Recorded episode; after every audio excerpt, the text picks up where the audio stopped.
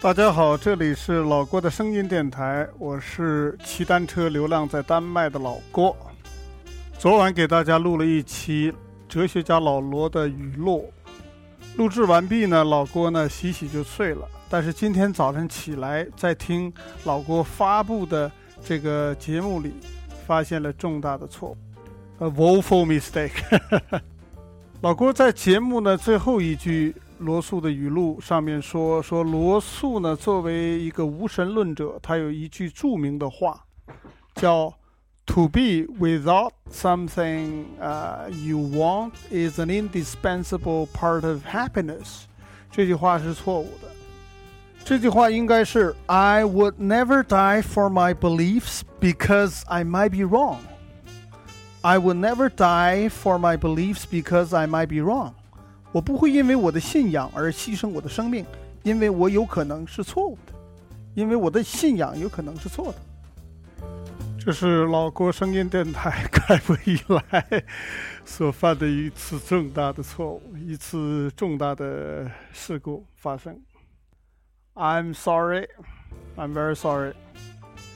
如果老郭呢真的是在国营公立电台里边工作，那么因为这次错误，有可能老郭这个月的奖金呢可能就要泡汤了。好了，闲话少叙，那么继续给大家播节目。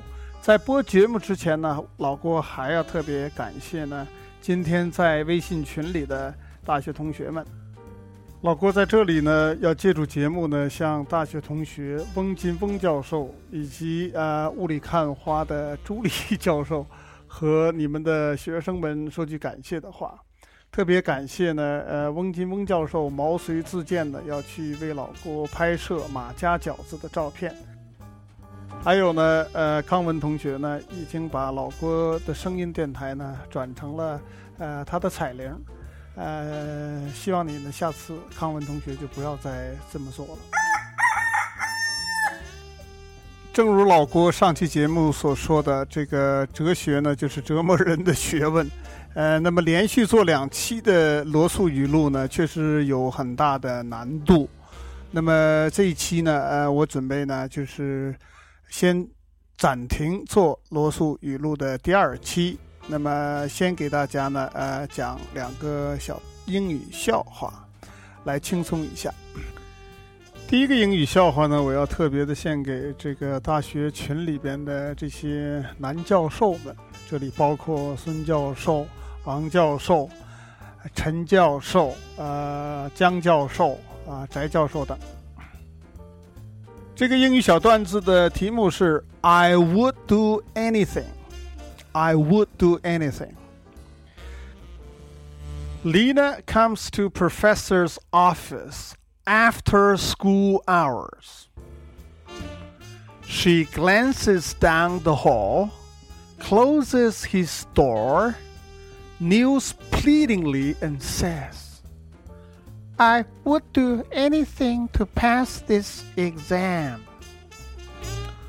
She leans closer to him flips back her hair, gazes meaningfully into his eyes.